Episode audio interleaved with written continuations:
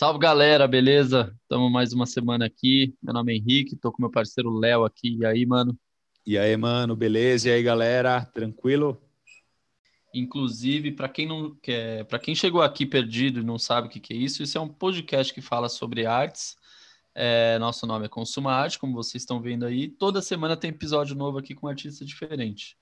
É, e a gente também está com, nosso, com nossa campanha do, do Apoia-se lá rolando, que é a nossa campanha de financiamento coletivo, para a gente conseguir dar mais estrutura aqui para o pro, pro projeto. Então entra lá, é, as nossas redes lá no, no Instagram e no Twitter, arroba Consuma Arte. Lá você tem todas as informações, você consegue enviar perguntas para a galera que participa aqui com a gente, consegue ver referência artística e tudo mais. E hoje a gente está com, com, com, um convidado muito especial aqui, é, que é um cara que eu conheci na frente de um shopping, me chamou a atenção. Tava passando, ele tocando, isso já faz um tempo, né? No final do ano. E estamos com ele aqui hoje, Luiz Viola. Obrigado, cara, pela presença. Opa, salve, salve, pessoal do Consuma Arte. Obrigado, Henrique. Obrigado, Léo, por esse convite. E foi isso, né? Nos encontramos na rua e agora estamos aqui. Feliz de estar aqui. É, o Henrique falou assim para mim, cara, a gente estava naquela, naquela loucura da gravação, né, de trazer novos artistas. Aí ele falou assim, ó, encontrei esse cara aqui e falei, curti seu trabalho, vamos lá gravar com a gente. Aí ele me mandou seu perfil, eu falei, ah, pode marcar então, tá? Eu acho que ele até é combinado já. É, eu acho que ele até assustou na hora que eu cheguei, eu fiquei, eu parei, fiquei olhando e falei, esse maluco mano, aí. É da hora isso daí que ele tá tocando. Ele tava tocando uma escaleta. Para quem não sabe o que é escaleta, vou deixar o Luiz falar e explicar melhor. O que é uma escaleta, Luiz? Escaleta é um instrumento de sopro e teclas. É um instrumento que, que veio na década de 50, né? Ele surgiu como um derivado aí da gaita, do acordeon. É um instrumento que vem dessa linhagem do acordeon, né? Que, e passa também um pouco dessa visita com a gaita então, é um instrumento que tem sopro e tem teclas. É, ele tem essa mesma mecânica, que é um instrumento que tem é, palhetas, e aí a partir do momento que, que tem o sopro, a palheta é ativada e o som sai. Então, é basicamente isso, o instrumento. Tá certo. Isso é uma, uma escaleta. É, eu não é sei que... se a galera tá, tá acostumada com esse instrumento. Eu mesmo não, não, nunca tive contato assim, nunca tinha visto muito sobre esse instrumento, né? Acho que acho que a maioria da galera que está escutando vai vai jogar no Google lá escaleta para para ver qual que é o instrumento que a gente está falando, né? Total. A escaleta também pode ser achada como melódica ou como piânica, né? Melódica, é, principalmente nos Estados Unidos, na região da Europa também é bem conhecido com esse nome, e piânica, como lá para o Japão, para a Ásia, também tem esse tem esse nome. E a escaleta ela começou a ser disseminada mesmo nessa época, né, nessa década de 50.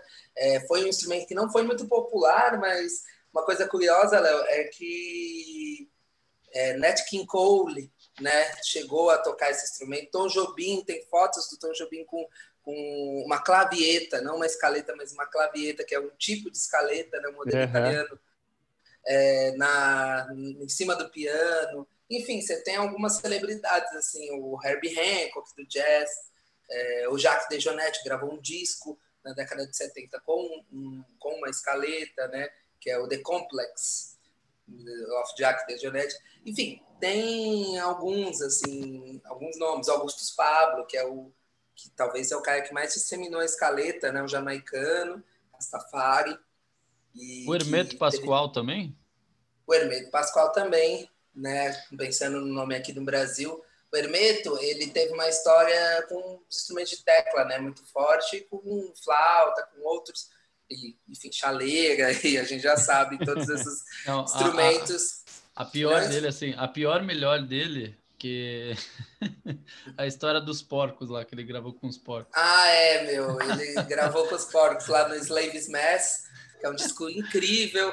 Ele entrou no estúdio com dois porcos, Aí o Ayrton Moreira virou, né? Não sei se vocês imaginam essa história, mas aí teve o Ayrton Moreira que virou para eles, um músico percussionista, é, super agora, tipo, foda fora do país e tal. Uhum. E aí ele e aí ele ele chegou lá e aí o Ayrton olhou para os porcos e falou: Meu, o que, que eu faço com esses porcos? Ele falou: Então, assim, esse porco é, ele é mais agudo, né? Porque ele é magrinho. E aquele é mais grave. aí você pega aqui nessa região da, dos bracinhos, você aperta assim e tal. Essa, ele, ele, tem uma entrevista que ele conta isso, inclusive está no som do vinil, né? Que o Charles Gavan do, é, do Titãs, uhum. ele, faz, ele fez esse programa aí, som do vinil. É fácil de encontrar na internet. Aí tem um Vermelho falando da própria boca dizendo isso. Não, ele é uma figura, né, cara? É, o Hermeto é malucão. Nossa, é muito bom. Tem várias histórias dele levando Muita instrumentos história estranhos. Dele. É, o, o Hermeto, o Hermeto é, como fala, ele influenciou muita gente, né, cara? Eu acho que, inclusive, eu, eu não me lembro o nome do, do artista, mas o cara que liderava lá o Barbatux, é, uhum. que, que faleceu recentemente, eu acho que ele teve muita influência sobre o, sobre o trabalho do Hermeto, né? Sim, o Barba, é, é muito louco você falar do Barba agora, né? Porque eu sou um membro da Orquestra do Corpo, e não sei se todo mundo conhece a Orquestra do Corpo, mas é um trabalho paralelo que o Fernando Barba tinha, né? Junto com... Tem, porque o projeto existe, vai continuar aí existindo, é um desejo, inclusive, do Barba que continuasse existindo. Uhum. E esse projeto ele é, ele é junto com foi feito junto com o Stênio Mendes, né? Que é um, é um cara que está aí por trás também da música experimental do Brasil contemporânea, enfim, intuitiva. E o Barba ele foi influenciadíssimo pelo Hermeto Pascoal e o Barba pôde, né, assim, ter a honra também de ter ele presente muitas vezes com o próprio Barbatux. Chegou a gravar com o Barbatux, chegou a fazer show com o Barbatux. E, e recebeu do Hermeto Pascoal, inclusive, um grande elogio, que foi ele ver o, o Barba como um grande violonista, assim. E o Barba falou, depois dessa, tá tudo certo, né? Porque, pô, receber elogio de Hermeto Pascoal. Mas não só de Hermeto, como de Naná Vasconcelos, né? Também uhum percussionista que também faleceu já, grande percussionista, os maiores percussionistas do mundo. E Barba teve muita influência. O Barbatux ele é, é, é, um grupo, né, que teve bastante influência de, dessa galera que experimentava sons, que experimenta sons, tem essa essa vibe, né, um tanto um tanto com a música exploratória. Sim. Né? E, e, a tua música, Luiz, ela, ela é uma, uma música mais experimental, né? Uhum. Ela, ela, cara, eu, eu acho muito difícil isso.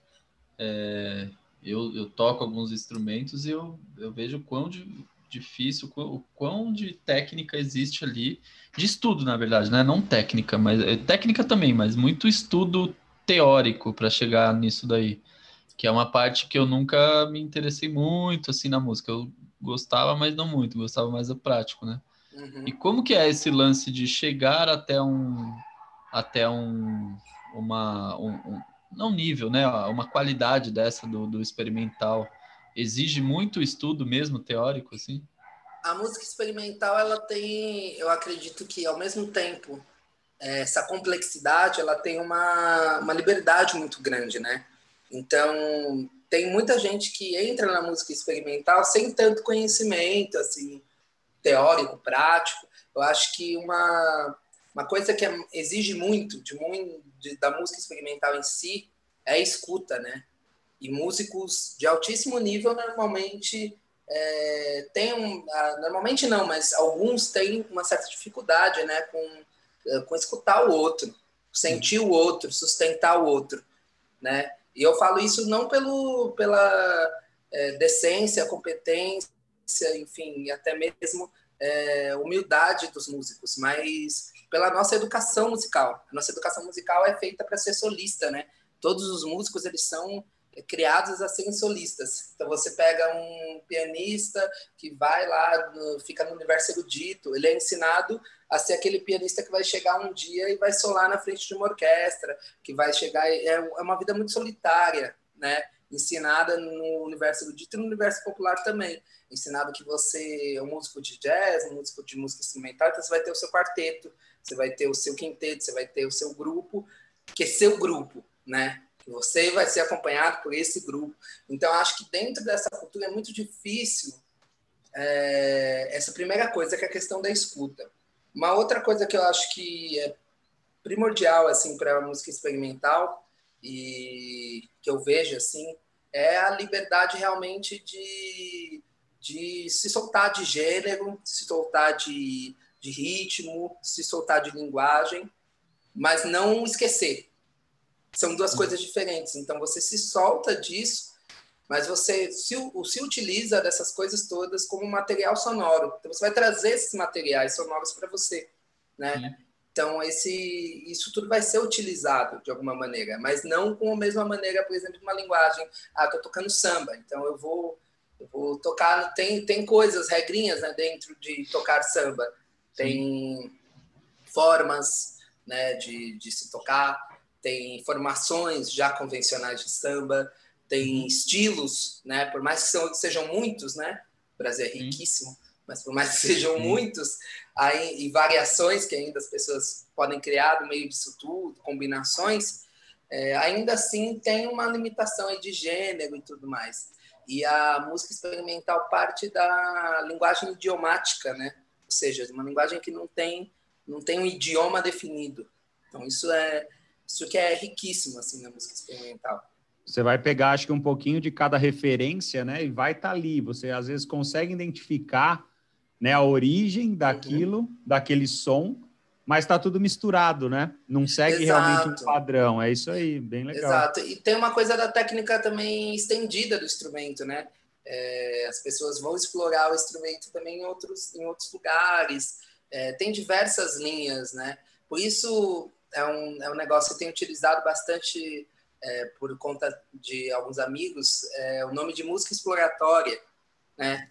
Um, grande amigo meu, inclusive meu diretor musical, Romulo Alexis, ele, fa ele fala muito esse termo, assim, música exploratória, porque é mesmo num disco, quando você ouve isso num disco, não é música experimental, não é música de, tem, de, de em tempo real, não é uma música em tempo real, é uma música experimental, mas ela não é em tempo real, né? Então ela é de criação exploratória, assim, ela é uma música que você vai sondar, vai explorar determinadas coisas, vezes você vai para uma ideia é, que é mais melancólica, você sai dessa ideia, vai para outra, vai para uma ideia mais solar, mais animada, enfim, né? E tá muito ligado a essas sensações que cada um vai sentir. Às vezes eu escuto uma música, acho ela, uh, acho ela melancólica. Você escuta e fala, não, não vejo tão melancólica me animei, assim. né? É, é, me, me identifiquei de outra maneira, né? É. Então, enfim.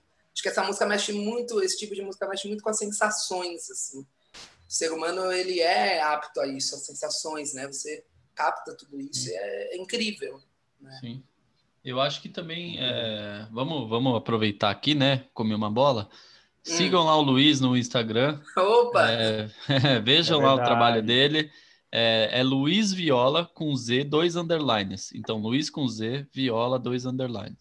Entra lá, siga ele. Ele também dá aula, dá aula uhum. remotamente, então contrate ele aí.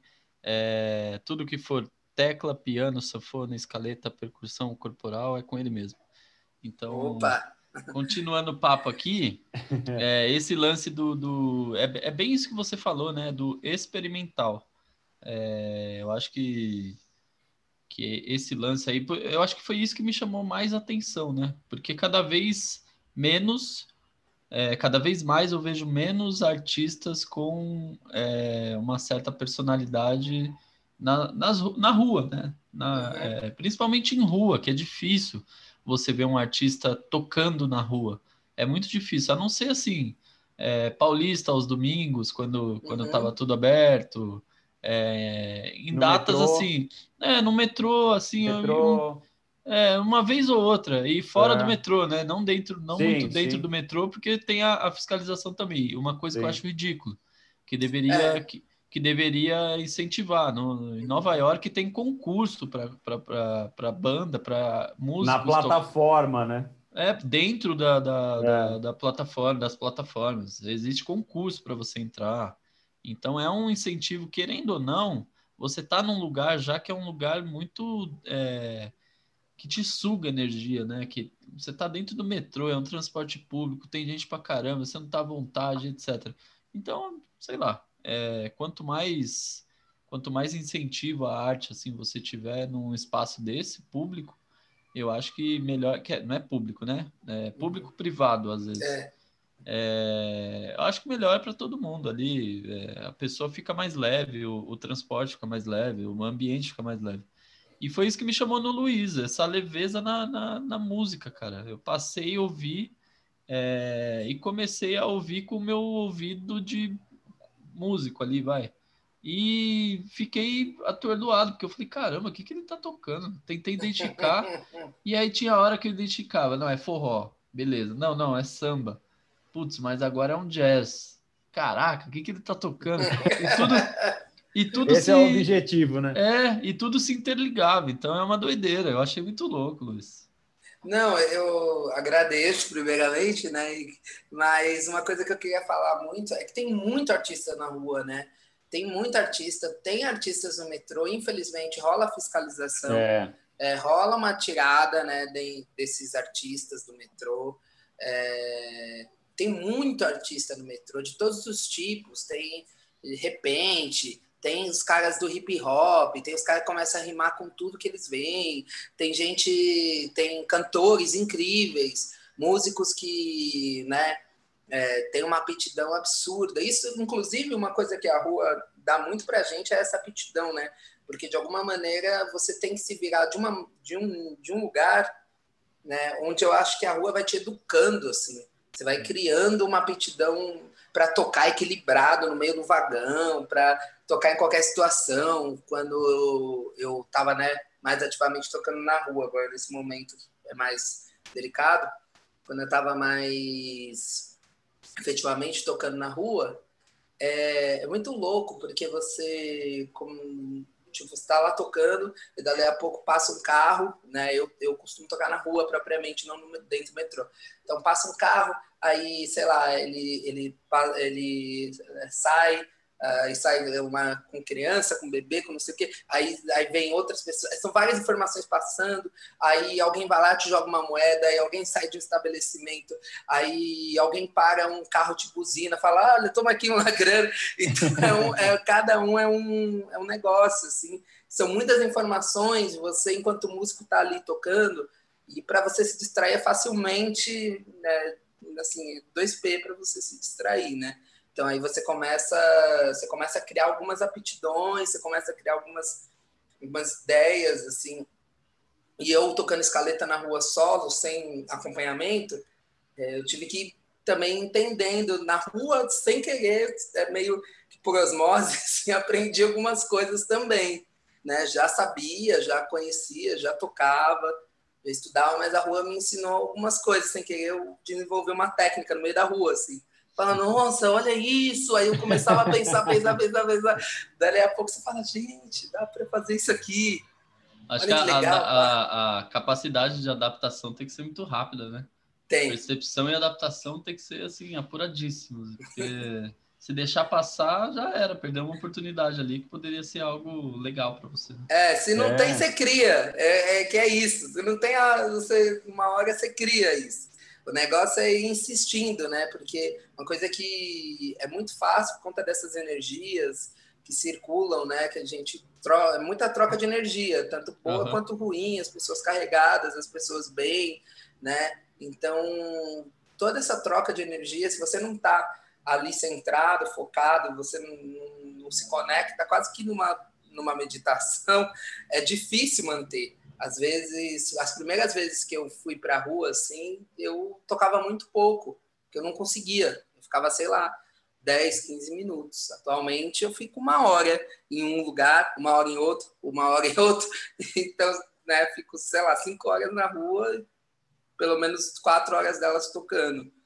Então é um negócio que. E... Mas agora. Assim. Você falou, né, que tem muita informação, você está recebendo né, informação de todo lado mas tem um, tem um momento ali que você esquece, assim, ficar cego para tudo que está acontecendo. Total, total. focado na música, né? Você não está nem vendo ali o que está acontecendo, né? Você entra, né? É uma é, conexão é, então. muito forte que você tem com, com o instrumento.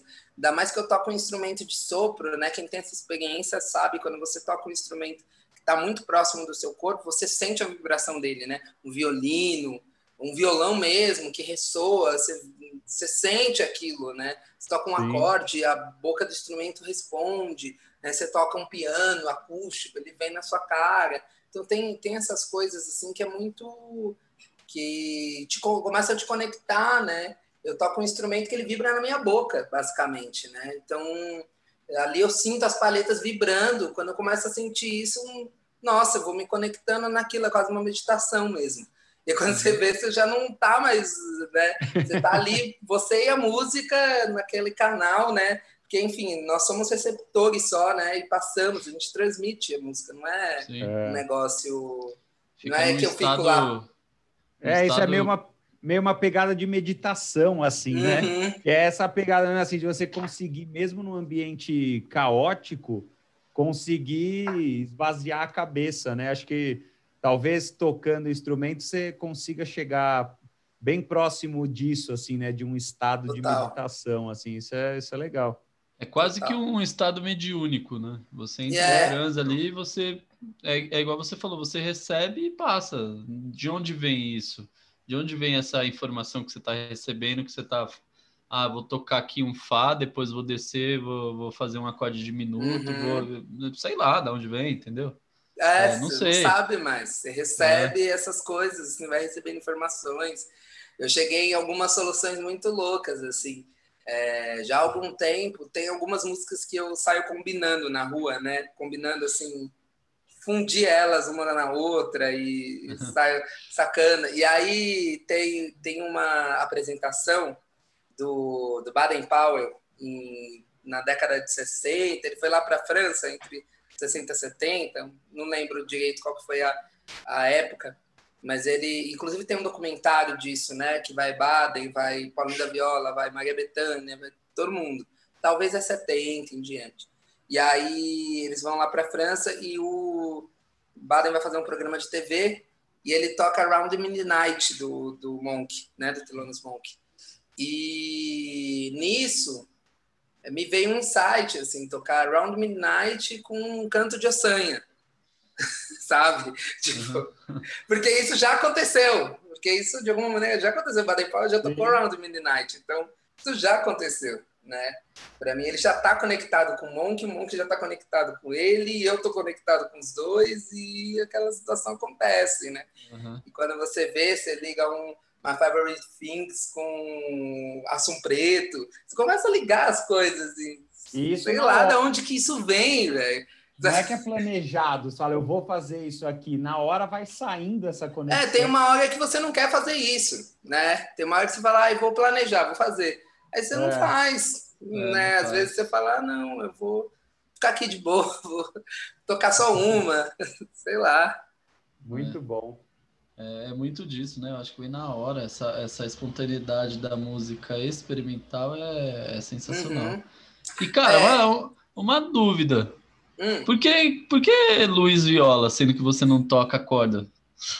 Pois é, né? Eu ganhei esse apelido aí, Viola, na verdade, por conta do jogador Viola. Eu não tenho ah. nada a ver com ele, mas eu ganhei esse apelido por conta de um professor que eu tive na sexta série que ele me viu assim, ele falou, nossa, igual o Viola, porque ele deu aula para o Viola, uhum. é, e aí ele deu aula para o Viola na quarta série. Ele me Sim. viu, me associou a ele, e o Viola também ganhou esse apelido, ele não tocava viola também não é, o apelido dele. E Viola, por, reza a lenda que é por conta de uma marca de sapato que ele usava, que se chamava Viola. Ah, uma marca X, um, sabe? Aquelas marcas X de sapato. sei, sei. X de roupa, então é isso. Reza a lenda que foi isso. Não sei, aí perguntem para o Viola. Eu nunca tive essa oportunidade. É, convide no Viola para um episódio. Pra... Eu já encontrei com ele uma vez, mas a gente nem conversou e, na real, eu não o reconheci. Encontrei ele em São José dos Campos, no Sesc, assim. E aí ele estava lá para dar uma, uma palestra e foi, foi louco, assim. Eu vi ele rapidão, Nossa, viola, cara, é o verdadeiro ali, ó. É, faz, faz tempo que eu não vejo, porque ele foi uma, uma figura, né? Uhum. Eu, eu, eu sou corintiano, ele foi uma baita figura, assim, né, no esporte, no futebol. É, Mas faz futebol muito foi. tempo, nunca mais viu viola. 13 times, né? Eu acho que ele teve. É. Foi é. 13 times diferentes. A única foi, vez que eu vi. É, a única vez que eu vi o Viola é, é um rolê aleatório. Eu fui numa festa de 15 anos da sobrinha do Viola. Assim, Nossa. totalmente. Totalmente. O Léo deve lembrar, porque a gente é amigo de infância. Eu lembro dessa história. Olha lá, ó, a gente foi de assim, total penetra. Eu e ele, com que mais um viagem. amigo nosso, e que estudava com a sobrinha dele, e aí a gente foi nessa festa. E ele tava lá dançando, tal, viola, violão. Um paninho na é cabeça, é com, com, uma bandaninha na cabeça depois do final da festa. Já devia estar muito louco. É. é, mas apesar, Ai, da, apesar da origem aí do, do nome não ter muita relação com, com a música necessariamente, caiu bem, né? Foi, Cai foi bem, ótimo. né? E aí esse essa combinação Luiz Viola ficou por conta de um amigo querido, Carlos Renó, que um dia eu estava. É, eu sempre falei, ah, eu sou Luiz, mas pode me chamar de Viola. Então as pessoas viravam e falavam, ah, Viola, Viola, Viola. E aí um dia eu conheci ele, aí eu falei, ah, meu nome é Luiz, mas pode chamar de Viola. Aí ele ficou um tempo olhando, Luiz Viola, Luiz Viola, ele olhava para o céu, assim, Luiz Viola um bom nome, né? Artístico, Luiz Viola, os dois nomes juntos. É. E aí eu falei, nossa, é mesmo. vou parar de falar, meu nome é Luiz, pode chamar de Viola. Aí eu vou falar, é, sou é Luiz mesmo, né? Viola. É. é. sei lá. Ficou, ficou, muito bom, ficou muito bom mesmo. E Luiz, conta aí pra gente. A gente já né, bateu um papo um pouco antes da, de começar a gravar. Uhum. Foi aí a, a, o seu contato com a música? Quem foram seus incentivadores para que hoje você esteja aí fazendo todo esse trabalho que você já tem aí feito? Nossa, forte, né? É, de inspirações, ah, de inspirações tem algumas, né? Tem o Thelonious Monk, é, tem diversos artistas japoneses que eu curti pra caramba, assim, gostava muito de anime. E aí vinha vários artistas, assim. Eu destaco um, que é o Suga Shikao, um artista que eu admiro demais, do Japão. E, bom, Thelonious foi esse cara, é, Cecil Taylor, o Herb Hancock, o Augustus Pablo, né, pela identificação do instrumento, é, o Barbatux, Fernando Barba, é, para mim uma grande inspiração, de, né, como eu falei antes, tive a oportunidade de de aprender muito com ele. E aí, no caso, ele já não entra nem muito como uma inspiração, entra como um mestre. Ele foi um mestre meu, né? É, Naná Vasconcelos como uma grande inspiração. Aí eu já vou entrar nos mestres, já que eu falei do Barba, Estênio Mendes, um grande mestre. É, atualmente tenho aprendido muito com o diretor musical que eu citei, o Romulo Alexis, que além de um grande amigo, tenho aprendido muito com ele. É, e aí tem diversos amigos no decorrer da minha vida, assim, que foram sendo muito importantes, assim, para que eu continuasse na música, né? Eu tenho um amigo de, de escola, assim, de, na época que eu entrei na, na faculdade, né, o Bomber, que é um amigo meu que ele que ele tocava violão, ficava tocando, a gente tocava, ficava inventando umas músicas, assim, uns punk, uns negócios, sabe? É, e, pô, aquilo me incentivou muito. É, o meu parceiro do, do Tira Agosto, Matheus Araújo, me ajudou muito em muitas coisas, a, a me entender muito. Né? Tem um cara no Rio de Janeiro que eu conheci por acaso numa produção. Eu também, às vezes, tra trabalho, faço alguns bicos, agora nem tanto, né? principalmente pandemia, mas é, fazer alguns bicos de produção. E eu conheci numa dessas, enquanto estava produzindo, um cara chamado Antônio Carlos Júnior, mano do Rio de Janeiro, que ele estava morando aqui em São Paulo, na verdade ele estava morando em Suzano. E aí ele era muito espontâneo comigo, assim, quando a gente se conhecia, pô, cara, não sei o quê, a gente nem, nem eu acho que a gente nem tinha visto tocar. Bem, assim, bem carioca mesmo. Tocado, bem carioca. Ele, pô, mano, vamos lá. É, é Qual é, Luiz? Qual é, Luiz? aí, o, aí o Antônio falou para mim, não, vamos lá em Suzano. Tipo, vem conhecer minha filha, vem que. Aí eu fiquei, ué, mano, que rolê é esse? Aí eu, aí eu fui, eu fui para Suzano conhecer lá a filha dele, a mulher dele e tal. E foi uma noite super gostosa. E a gente começou, a, dali em diante, a trocar madrugadas tocando adentro. E foi uma lição para mim. Fritura Livre, que é organizado pelo Música do Círculo, né, que é um movimento de percussão corporal aí que rola de música corporal, de modo geral, música circular, que para mim foi o início verdadeiro na percussão corporal, que eu pude ter o acesso à percussão corporal foi ali, né, porque não tinha grana para poder fazer os cursos e tal. E na época era o acesso que eu tive, depois eu consegui fazer alguns cursos, muitos deles, na verdade, nenhum deles pago, vale a pena dizer. Eu fiz vários cursos gratuitos, curso pelo SESC, curso é, na EMESP. Então foi isso. E aí, mestres é, atuais, assim, a Liz de Carvalho, um grande professor, que foi uma mestra para mim. O Vitor Pessoa Bezerra, que é um cara muito massa, que foi do Quinteto Branco e Preto, um grande mestre, assim, me ensinou que o piano é um templo, e eu acho que isso leva até hoje, assim. E Lincoln Antônio, meu último mestre aí, que passou aí próximo, que me ensinou muita coisa dos ritmos brasileiros, de tocar no piano, enfim. Um monte de gente, né? Só daí eu tirar um. Não, Fora as pessoas que eu toco, que para claro. mim são minhas inspirações, assim. Nossa, uhum. Que vão escutar e sabem aí que é uhum. é impossível você falar todo mundo, né? Mas é, tá gente, todo mundo desculpa, incluído, esqueci todo, mas eu não quero esquecer ninguém, então não vou falar de todo mundo. Me perdoe. Mas amo é. vocês, vocês sabem. Isso. É um beijo e um abraço para todo mundo, né? É isso. e muito bom. E você falou, né, desde a escola, você tem amigos aí dessa época da escola, mas seu contato com a música, assim, você era bem novo, né, quando começou esse contato é, com a é, música, não. né? Aqueles não, não eu, eu tive um contato assim muito breve de empurrão, né? Meu pai queria que eu tocasse, que eu tocasse piano, e aí ele ele dava um jeito, botava um teclado em casa, botava um, um mini acordeon que eu tenho até hoje. Só que eu não quis tocar nesse começo. Então meu contato com a música foi muito um contato de é, de ouvir demais assim. Eu ouvia muita música e tal. Sim, legal. E aí depois, assim, que começou a me, me, despertar, depois que eu tive a minha onda, como eu falei um pouco, né? Minha onda japonesa, de artista japonesa, assim, curti é muito. É interessante isso, legal. eu fiquei muito tempo ouvindo música japonesa, por conta dos animes. sim, sim. Pra caramba. E aí nessa, é, eu, eu tive muito contato com com essa coisa da música oriental e isso me, me começou a me despertar uma vontade assim de tocar violino, na real. E aí eu fui tocar violino aos 17. Então, na real, inclusive essa idade é uma idade que é julgada já como velho, né? Tarde, né? Às vezes. Pro, é. E aí eu comecei a tocar mesmo com 17, né? Hoje eu tô com 29, mas eu comecei com 17 e aí eu comecei no violino, depois de alguns anos que eu passei por dois, três anos, né?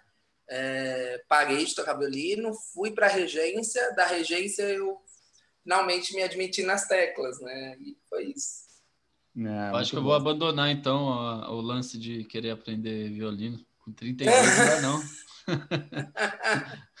não, não isso não existe, velho. Não, não brincadeira. Existe. Violino eu não tenho vontade, não, mas saxofone eu, eu tenho por Nossa. conta do meu pai.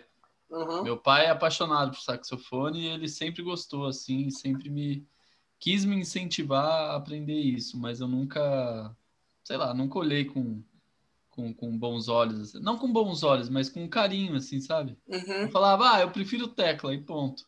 É, tecla não, corda. Prefiro corda e, pronto, e, e, ponto. E, mas eu quero, eu quero ainda é, comprar um sax e, e, enfim, aprender a tocar, né? Poxa, é isso. Eu, eu acredito que qualquer momento é, é o momento para aprender, sabe? Uhum. É, mesmo violino, mesmo qualquer outro instrumento. É porque as pessoas vão sempre se prender a uma coisa de tipo, ai, é, é carreira, você vai seguir carreira. Então, se você vai seguir carreira ou não vai seguir carreira, eu acho que independente disso, aprender um instrumento é um negócio que te conecta, né? É, acho que só a experiência, né? só, só, pela experiência de, de, de, conseguir tocar, de aprender algo novo, eu acho que é, já é válido. Uhum. Eu tenho muitos alunos que é, falam isso, assim, não tenho muitos alunos, mas tenho alguns meus alunos, boa parte, eu tenho muitos alunos, gente, quem quiser, por favor, aulas de escaleta, tá mudando. É, mas assim, tenho os meus alunos, boa parte deles não, não quer seguir para carreira profissional, eles querem seguir para a vida, eles querem sentir a música, eles querem ter claro. aquilo como hobby, às vezes eles querem é, só improvisar com os amigos, sabe? Chegar numa uhum. roda e saber o que está fazendo. Ah, eu tô, tô, tocando em Ré menor, eu só queria saber isso, entendeu? Eu só queria saber essa informação. ah, eu, eu acho vai... que a maioria acho que a maioria da galera que vai aprender o um instrumento assim um pouco depois não pensa mesmo em ah, eu quero ser o próximo ídolo aí, né, da galera. Eu acho que é para isso mesmo. Quem vai buscar um instrumento é para aprender uma coisa nova, né? Para uhum. pegar alguma coisa que queria ter feito lá atrás, né? Às vezes na adolescência, Sim, na vezes... infância e não teve oportunidade ou deixou passar uma oportunidade. Então, acho é que é mais para isso, é muito mais pessoal do que para virar o próximo grande artista aí do instrumento. É, são poucos que eu já vi com essa ambição assim de querer aprender tarde para ter isso. Às vezes o que muitas vezes acontece é retomada, né? A pessoa ah. começou lá atrás e aí ela não conseguiu porque a vida não deixou e aí com 50 anos ela fala: "Não, eu quero e eu vou ser o novo. Mas aí eu vejo que dentro dessas pessoas tem também uma grande vontade de mostrar né, música. Então, acho que para além do, né, do que a gente pode julgar como ah, essa pessoa quer se tornar o top. Às vezes ela quer mostrar a arte dela, na verdade a essência que está nela é isso, né? Ela quer uhum. mostrar a arte dela, que nem é dela, né? Que a gente está falando disso até agora, né? Que talvez é. nem é dela, é a arte que é. transpassa para ela, que de alguma maneira se conectou a algo, assim, né? E teve, eu, eu, trabalho com uma amiga, até vou citar ela, Ariela, beijo. É, a Ariela é engraçada, que ela conta uma história que teve uma época aí na década de 80 que ela achou que ela incorporou o Renato Russo, que ela era o novo Renato Russo. isso aí inspirou, é engraçado. Mas é isso, isso aí inspirou de uma maneira, num lugar onde ela se entregou para a arte, que assim, hoje eu, vocês, assim, a gente não vai conseguir discutir. Hoje ela é uma poeta, assim, uma pessoa da palavra absurda, né? Mas o primeiro, o primeiro insight que ela teve é tipo o Renato Russo, sei lá, eu... tá chegou aqui. em mim, tá ligado? Tá aqui. é muito louco, assim, cada um com a sua conexão. Mas ela, por exemplo, teve essa, o exemplo, beija ela, trabalho com ela, teve essa oportunidade maravilhosa, assim, ah, de tocar com uma pessoa que, nossa, desprendida, assim, verdadeiramente entregue à arte, desprendida dessas amarras aí de tudo ela, ela é completamente entregue, assim. Isso é muito legal. Quando você enxerga, encontra essas pessoas, acho que é isso, é esse o lugar. Você se entrega à arte de alguma maneira, você acreditar na arte que você está fazendo, claro. que você pode fazer, né? Uhum. Com certeza. Você falou de, de incorporar alguém, do, principalmente do Renato Russo. Cara, é, recentemente o, o Jonathan, que era o Tim Maia da Paulista, lá faleceu. É, e a primeira vez que eu vi ele cantando, você não sabia? Não. É, ele faleceu. Não. A primeira vez que eu vi esse cara cantar, que eu tava, eu tava na, ele ficava ali perto da, do MASP, né? Isso. Ali, ali quase na cruzamento ali, não é? Entre isso, o MASP isso. e o é. Isso, na rua ali na, na Freica, é Freicaneca aquela ali? Não. Não, ah, eu acho que ele ficava na, na, do outro lado, não era? Sei, ah, é tipo antes do, antes do MASP, se eu tô vindo da. Da, da, da consolação. Do, da consolação, né? Antes do MASP ainda, não? É, então, é, é naquela esquininha ali do Hospital 9 de Julho ali. Ah, então é, eu acho que é Frei Caneca ali. É, é aí, cara, a primeira vez que eu tava, eu tava saindo daquela rua, que eu tava no hospital ali, subi, eu, eu ouvi esse cara, eu falei, que que é isso? Aí eu fui até lá.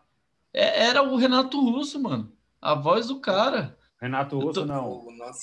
É, é, é, ué, do Renato Russo. Ah, tá. É, é que ele. ele Mano, ele é, do... É o Jonathan, né? Que é o. Jonathan, que é Sim, o... sim, sim, sim. Não, Renato Russo não, mano. Eu tô viajando, é o Tim É, Maia. então. É, então, você Nossa, falou que o eu Jonathan é o confundi. Tim Maia. Eita, gente. Eu confundi as histórias. Então falemos aqui. do Tim Maia. Não, não, não, é o É, Tim Maia. É, a, a Tim voz Maia. do Tim Maia, exatamente. Tim Maia. Pô, tirou a bola do Tim Maia pra falar do É, pô, Aqueles-. Cacete, hein, mano. Inclusive, os dois. é, mas inclusive, impressionante mesmo. era impressionante. inclusive eu vi o filme do Tim Maia esses dias aqui no Netflix, é bem bom, bem da hora. É, mas eu tomei um susto, eu, eu assustei, eu falei, caralho, o que que é isso? É, alguém colocou o CD aí do, do ou uma música, sei lá, um do disco. Tim Maia. Do Tim Maia, assim. caralho, era o cara, mano. Eu, eu fiquei parado em choque, uns cinco minutos na frente dele, olhando, eu falei, não é, não é possível isso aí. É. E, e- mas enfim, é, só para falar o quanto que o cara tem dessa identificação, né? De acreditar no potencial dele, de entrar de cabeça e falar, mano, eu sou isso aqui, ponto final e acabou.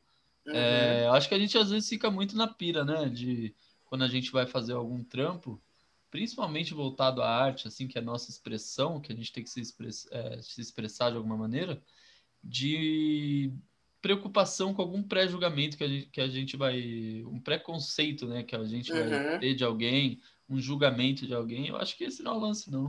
Acho que é o lance é primeiro fazer pra gente, para depois conseguir a aceitação de quem gosta daquilo ali, né? E mais do que isso, acreditar que o que você está fazendo é, não é só verdadeiro, mas é de fato é aquilo que, que veio para você, né? É, a gente falou muito do Hermeto Pascoal aqui e que é um cara que, meu, ele toca chaleira. Eu fico pensando que hoje, se o Hermeto Pascoal aparecesse numa escola de música tocando chaleira, eu chamaria ele de louco. É. Agora, ele construiu esse, ele conseguiu construir com, né, teve que sair do Brasil, a gente já sabe toda essa complexidade, né? Muitos artistas que visitam esse lugar experimental, exploratório no Brasil, eles normalmente saem do Brasil e vão fazer isso lá fora, e lá fora isso é super visto, né, de uma maneira, nossa, olha que inovador, olha que legal, olha tal. Tem uma aceitação também, já existe uma cena que trabalha isso há muitos anos, né, há séculos. Então aí quando vem para cá, é, eles voltam como grandiosos, né, o Tom Zé, enfim, tem uma série de, de artistas aí. Mas se eles não tivessem acreditado, né, é, quem iria acreditar né, neles? Aí hoje a gente Claro. acredita neles. A gente olha para eles e fala, nossa, mas é isso. Muitos deles ficaram, ah, inclusive, na beira de falência, né? O próprio Tom Zé, um pessoal também, é, que, enfim, teve que passar por muita coisa para poder, é, para poder de fato fazer o que É, quem agora não fazer. né? imagina, né? É, Tudo- então. Tudo que passou, mas não foi que foi super aceito. É, super aceito. É, que o pessoal de primeira já falou, ah, que maravilha, isso aí, vamos incentivar essa arte. Pois é. Imagina, os caras sofreram muito, né? Não, e tem a Badia Sad, né, que não sei se vocês conhecem, mas é uma artista da, daqui também do Brasil. E ela é muito conhecida lá fora, pouco conhecida aqui no Brasil. Mas ela é uma artista, assim, de caras e bocas, de fazer um monte de coisa. O primeiro disco dela, ela tocava tudo sozinha, no meio do palco, fez uma parafernália no palco, e tocava um monte de coisa. Ela é apenas irmã do Du Assad, que é o maior duo de violões do mundo, né? É, é um, É o um maior brasileiro, maior duo de violões do mundo. Já ganhou vários Grammys, só se apresenta em salas de concertos gigantescas no mundo inteiro. Ela é irmã desses caras. E ela teve esse negócio de, é, de se jogar, assim. Inclusive, ela conta uma história também que, ela mostrou para um dos irmãos dela a coisa que ela estava fazendo, porque o, quem, é, quem gravou os discos foram outros músicos, mas ela ia se apresentar sozinha. Daí ela tocava violão, ela fazia um- um- uma percussão aqui na mão, fazia uma no pé, fazia percussão com vocal. Aí o irmão dela virou para ela e falou: Você vai apresentar esse show assim? Falou: Vou. Aí ele falou: Então vai. então tá bom, manda ver. Vamos ver o que Que é isso, né? Se você acreditou e você acabou de fazer já, então né, segue o baile. E hoje ela é super conhecida, assim, ela tem uma, uma principalmente um público gigantesco lá fora, né? Inclusive, boa parte dos materiais dela são gravados para fora, né? Até mesmo ela gravando daqui do Brasil, ela grava coisa para fora, não, necessariamente que vai sair é do Brasil. triste isso, né? Quanto artista brasileiro que não é muito mais reconhecido lá do que aqui, né? É, então. Né? Em todas as áreas, né, da arte. Todas as assim. áreas. É impressionante como isso acontece. Mas isso tem a ver muito com a limitação, né, Léo, também, assim, do, do pensamento, do, é. de como o brasileiro enxerga, por exemplo, a cultura popular, a riqueza que é um, um músico de cultura popular, um mestre de cultura popular, né? A riqueza que é um cara lá em Pernambuco que, sei lá, no dia a dia ele é o jornaleiro, no dia a dia ele é o faxineiro, mas no, no carnaval ele é um mestre de maracatu, cara. Ele é, é um. Nossa, tem um negócio ali que. E ele, e ele vai fazer aquilo como ninguém, ou, ou ela, né? Vai fazer aquilo como ninguém. Então, é um negócio que não é valorizado. Esses mestres de maracatu, se, eu acho que assim, beleza, às vezes é, é, eles foram criados num lugar onde, tipo, tudo bem, você faxineiro, você, sei lá o que, você qualquer outra coisa. Mas esses mestres de maracatu, eu acredito que eles tinham que ter subsídios reais, sabe? Não Sim. uma coisa, subsídios reais e respeito, né? Respeito, em, em, alguns pontos, eles até têm, mas em sua maioria nem tem, né? Então, sei lá, é uma coisa muito, muito complexa. É, ainda, ainda tem muito essa cultura de o que vem de fora é melhor, né? Uhum. Só que, assim, dá, daria para encurtar o caminho, né? Ao invés de esperar um artista brasileiro ir lá fora, ficar famoso e voltar, que nem uhum. você falou, aí volta. Se é que ele né? volta. É, exatamente. né? Se é que ele volta. Ou Tom Jobim volta... mesmo morreu em Nova York, né? Exatamente. Então, assim, ou ele não vai voltar, ou a gente vai demorar mais para desfrutar da, da obra dele, porque a tem que esperar dele. ele para lá, ficar famoso e depois voltar e ser aceito aqui, né? Ou então, a gente assim... vai aproveitar a obra dele depois de morto, né? Foi Exato. o caso de Tamara Assunção, por exemplo. Tamara Assunção Exatamente. viveu aqui, viveu em São Paulo, né? Morava na Penha, ficava próximo das igrejas, rondava as ruas da Penha, e todo mundo hoje fala dele. Agora tem pintura dele, tem um monte de coisa é. Dele ali na ZL, mas sabe, quem era Itamar Assunção em 1995? Quem é Itamar Assunção hoje? Né? Aí Exato. hoje você tem uma série de coisas que valorizam ele, mas em vida ele não teve, assim. E isso é um, isso é complexo, né? No quem que sou para dizer também o que o cara deve ter sentido nessa situação, mas é Sim, complexo. É foda. Mas Luiz, é, a gente agora vai, vai pedir um, um, ah, que você dê uma palhinha aí da tua arte, né, pra gente, cara. É... Você topa? Topo, vamos.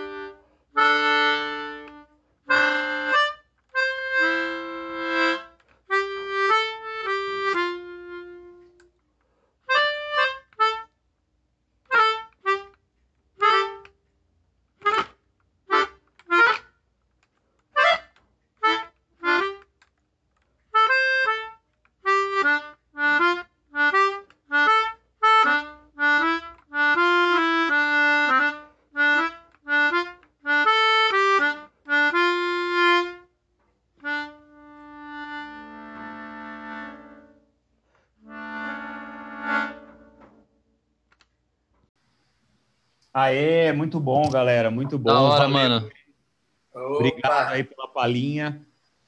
É isso aí, espetacular. Muito bom, mano. Você curtiu muito aí. É, eu acho que é muito daquilo que a gente falou também, né, Luiz? A sensibilidade da música experimental, ela é, é uma coisa incrível, cara. É, sei lá, eu, eu fico. Eu, eu sempre que eu, quando eu ouço, é, parece que eu tive. Sei lá, cada vez é uma, é uma experiência diferente, né? É, toca uhum. em algum, algum lado do, do, do. É muito sentimento, né? Sim, tem. Na verdade, eu acho que, que é tudo, né? Quando você. Eu acho que a música experimental, ela, principalmente quando você está fazendo, ela te, ela te convida a você acessar mesmo ser, assim. Então, ela te convida a soltar, libertar tudo aquilo que está em você e não só isso, é você conseguir ter essa conexão, né, com, com a imaterialidade que é a mesma música, né? essa potência. Assim. É, exatamente. Isso é, isso é, muito louco, cara. Isso muito é porque louco. parece fácil, né? Você fala assim, ah, vai tocando umas notas aí, mas. Vamos ver o que vai dar. O negócio de ser fluido assim, né? E você desenvolver realmente um som é, agradável e, e, legal assim é é muito treino e muita sensibilidade mesmo para conseguir sair assim uma composição imediata, né? É, muito é aquilo que a gente comentou antes, né? É, tem a ver com o acúmulo de material, né? Quanto você estuda, o quanto você ouve, somente escuta. A escuta é importantíssima, assim. Uhum. E a escuta de outros sons também. Escuta de diversos sons. Aquilo vai enriquecer o seu material sonoro. Ponto claro. que, que essas composições vão vir mais fluidas, porque tem trocentas ideias que você já ouviu sei lá quantas milhões de ideias você já escutou, de pessoas que já pegaram ideias de outras pessoas, que já pegaram ideias de outras pessoas. Exato. Né? São conhecimentos é quase seculares, se for ver, assim, são passados de geração em geração. E é, é isso. Assim. Exatamente. Mas, Luiz, é, aproveitando aqui, seguindo o nosso papo, a gente abriu, como a gente falou lá no começo, a gente sempre abre caixinha de pergunta aqui nos dias de gravação e a gente recebeu, recebeu algumas perguntas aqui, e a primeira dela, a primeira delas, né, é uma bem interessante aqui do Elder, um parceiro lá de Salvador, é, que ele perguntou, de todos os instrumentos que você toca, qual o mais complexo? Mais complexo? Nossa. Difícil eleger, né? Porque todos uhum. têm sua complexidade, né? Uhum. Mas provavelmente é a mãe de todos, né? O piano, com certeza, é o instrumento é, o mais dos complexos, assim. É. Ele tem a complexidade dele. A sanfona também, né? Eu acho que esses dois instrumentos aí eu ficaria se eu pudesse deixar os dois, mas eu ficaria com os dois, assim, tanto a sanfona quanto quanto a, o piano piano ele tem uma complexidade absurda, né? Que você pode fazer com ele, você pode fazer harmonia, melodia, ritmo, baixo. Uma extensão, uma extensão é, muito grande, né? Tudo ao mesmo tempo, assim. Ele é um instrumento de percussão com, com, com possibilidade melódica, com possibilidade é, harmônica. Então é, é muito complexo. É, é, é foda mesmo. Eu, eu tento tocar Assim, vou confessar que eu não, não sou mais assíduo, mas é, todo dia eu pego ali para estudar, não. Mas eu vira e mexe, eu pego aqui eu sofro, né? Com, principalmente com, é, com como fala, é, com, com vícios do, da corda, uhum. quando você passa para um, um instrumento desse de, nossa senhora, você acaba sofrendo, porque muda totalmente tudo, tudo muda. Mas Todos... te confesso, Henrique, toda, toda vez que eu pego, é a mesma coisa para mim. Acorda? é como, não, você. Não, o, piano. O, o piano. Piano, propriamente, assim. Quando você pega no piano, nossa, cada dia. Por isso que eu, por isso que o meu professor lá antes me ensinou, né? Que o piano é um templo. Ele é um templo até para te ensinar nos dias que um dia você acorda ansioso. Aí, meu, não sai nada. Você fica lá tentando. O exercício, a escalinha que você é. tinha de core e salteado, que você já faz é há foda. 10 anos, você vai tocar, não sai nada. Aí você fala, gente do céu, o que está acontecendo comigo? aí você tem que respirar, aí você tem que entender, aí você tem que se conectar com o instrumento. Aí tem uma hora que sai. Fala, é, saiu. Vamos. Você tem que tomar uma água, né? Porque a, a, a, música te ensina isso, né? Eu falo do piano como tempo, mas acho que todos os instrumentos têm um tempo dentro deles, assim. Uhum. Eles te ensinam que, às vezes, você vai tentar um negócio, assim, eu não quero fazer isso. Aí você fala, não, mas peraí, é melhor eu tomar uma água, tomar um café. Você volta, você consegue. Né? Na maioria das vezes, você consegue. Às vezes não consegue, aí um, um outro dia vai conseguir. E tá é, tudo certo. Paciência é uma coisa é, que é tem que ter paciência, né? Ou, ou você aprende isso, né? O instrumento te ensina, ou você aprende isso na vida, ou alguma coisa acontece para você conseguir de fato é, saber isso, né? Aprender isso. Maravilha. E Luiz, a gente já falou um pouco aqui, né? Durante o nosso papo das suas referências, mas então fala para a galera aí, como você já falou, as pessoas, os artistas que te inspiraram, fala um pouco de indicações aí que você tem para o pessoal consumir nessa época de quarentena que a gente não vai poder em show, não vai poder ver apresentações. O que, que você indica para a turma aí, não só da, da galera, mas do seu trabalho também? Como uhum. que o uhum. pessoal chega aí para conhecer um pouco melhor o trabalho de toda essa turma aí? Nossa, que legal. Minhas, minhas inspirações, assim, ainda seguindo, indico todas as pessoas que eu tinha citado anteriormente, né? É, vou, vou dar aí mais uma, falar mais uma do Rômulo de novo, o Rômulo Alexis, que lançou um disco maravilhoso chamado Aevum.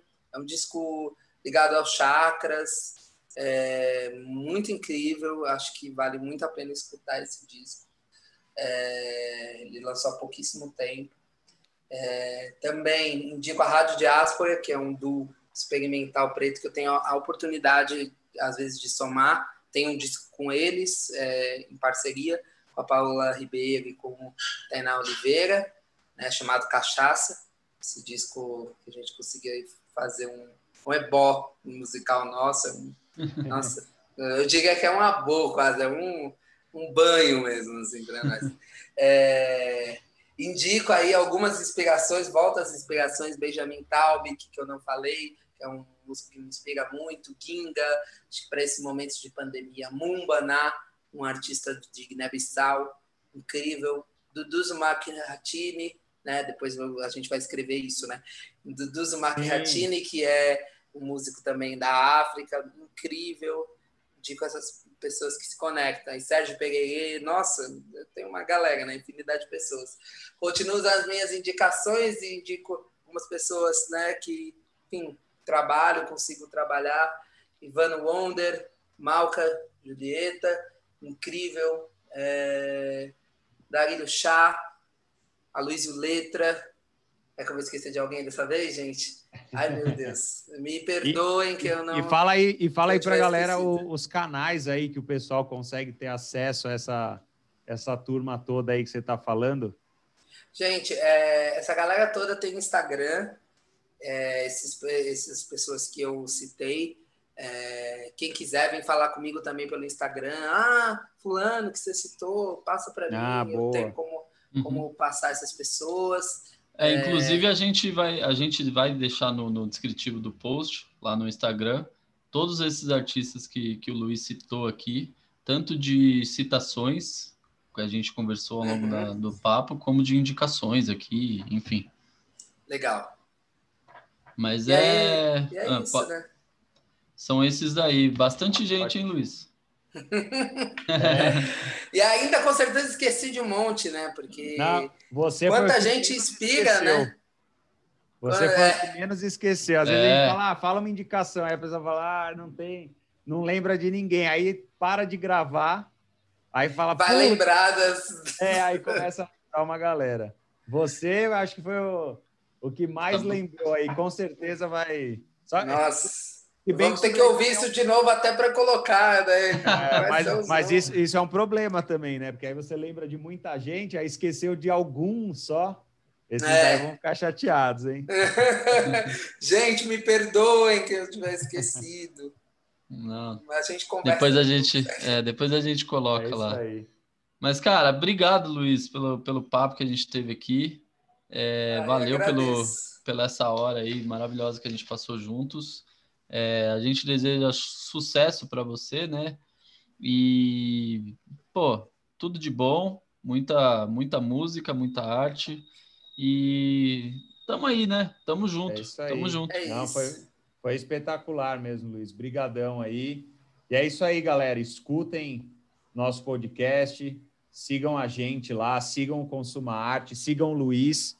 Com certeza tem muita referência boa aí para todo mundo que tá, tá, já conhece, né? E que está chegando agora aí para conhecer um pouquinho do desse nosso. Não vou nem falar trabalho aqui, né? Dessa nossa diversão aqui que a gente está fazendo semanalmente para todo mundo. Exatamente. Muito obrigado, gente. Obrigado mesmo novamente pelo convite. Obrigado, Henrique, por olhar minha arte e, enfim, ter esse insight, falar, não, vamos, vamos lá. Obrigado pelo convite. Obrigado, Léo, por tudo aí Imagina. também. E Imagina, é isso, mano. gente. Isso aí, junto. galera. Valeu. Valeu, povão. Muito bom. Semana que vem Valeu. tamo, semana que vem estamos de volta. E é isso. Um abraço. Um abraço.